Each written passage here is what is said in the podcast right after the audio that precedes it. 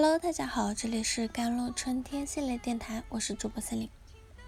今天跟大家分享的文章叫做《你需要读懂孩子的身心发展规律》。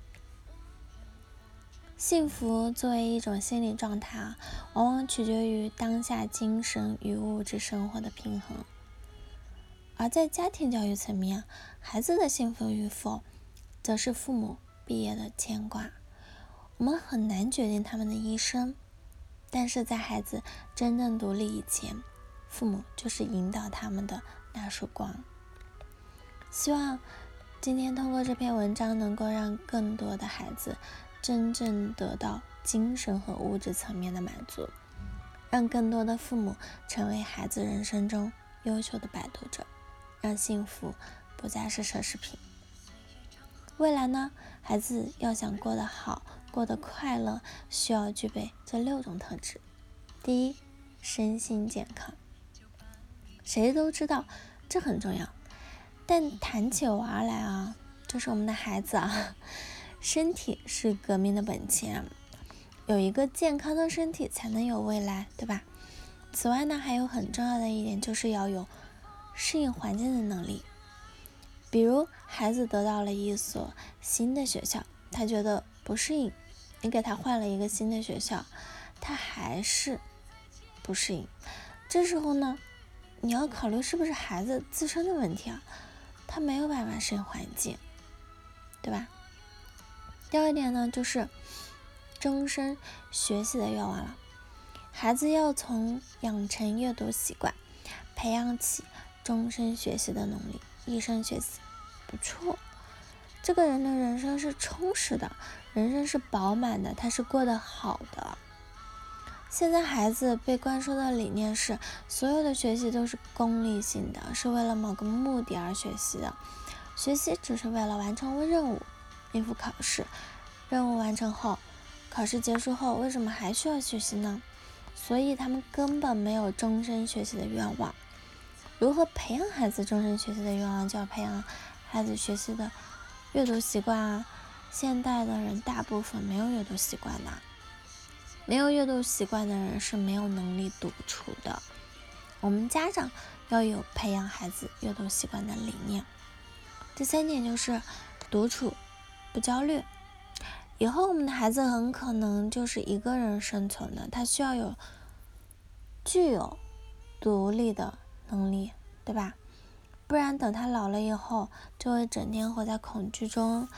独处是一个人强大的表现，而有阅读习惯的人就可以独处啊。如果你意识到这点，在你的育儿理念中就不会总是在孩子独处的时候总是打断他，给孩子安排好每个小时该干什么呀，这样他怎么可能有时间独处呢？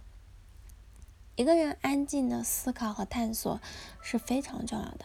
内心有丰富的资源，是一个有趣的人，悠然自处，独享人生的乐趣。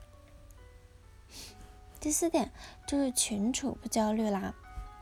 很多人职场受伤都是因为人际关系，就是群处无能，有群处焦虑的人是过不好的。我们现在很多人在一一群人中啊，总是。手足无措，总是树敌，即使没有敌人，也要造一个敌人，是吧？如果要培养一个群处不焦虑的孩子，我们家长就不会在孩子参加一个聚会回来的时候，就不停的问他问题。你跟谁在一起啊？好像听他跟谁收到了什么礼物似的。你有那么多收的礼物，就是生怕自己的孩子吃亏。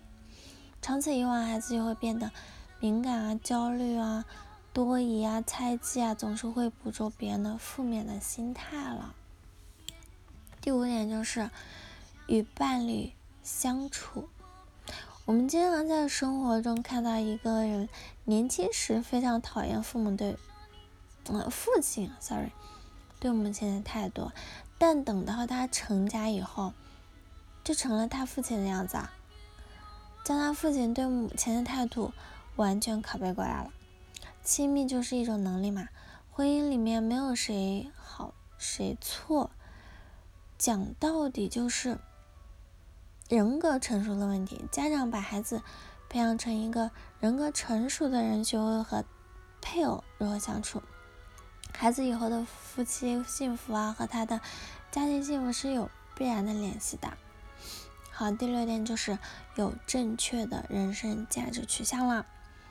一个孩子的价值取向和他的家庭教育是有关系的。现在家庭教育最大的问题就是家长的焦虑。为什么家长会焦虑呢？因为我们这一代人往往是从无产阶级打拼到有产阶级的，所以我们的观念是凡事要靠拼。就是因为这样，我们把这种观念带给了自己的孩子，告诉他要拼。八零后我们告诉他知识可以改变命运，九零后我们告诉他学好好学习，争做精英。可是当我们给零零后灌输这样的观念时，他们往往会回答你。我为什么要改变命运？命运，我最讨厌的就是精英。为什么呢？不同阶级的孩子有不同的需求，我们不能把自己的意识强强加于孩子身上。你需要改变你的观念，这样才不会焦虑，也才会让自己孩子啊树立正确的人生价值取向。有真正获得正确的人生价值取向的孩子，心里是有光的，他这一生就会过得好。船就能驶向彼岸。为人父母，你需要读懂孩子的身心发展规律，了解孩子内心的需求，直面成长中的问题，孩子才会拥有正向积极的人生价值观。好啦，以上就是今天的节目内容了。咨询请加我的手机微信号：幺三八二二七幺八九九五，我是 c e l i n e 我们下期节目再见。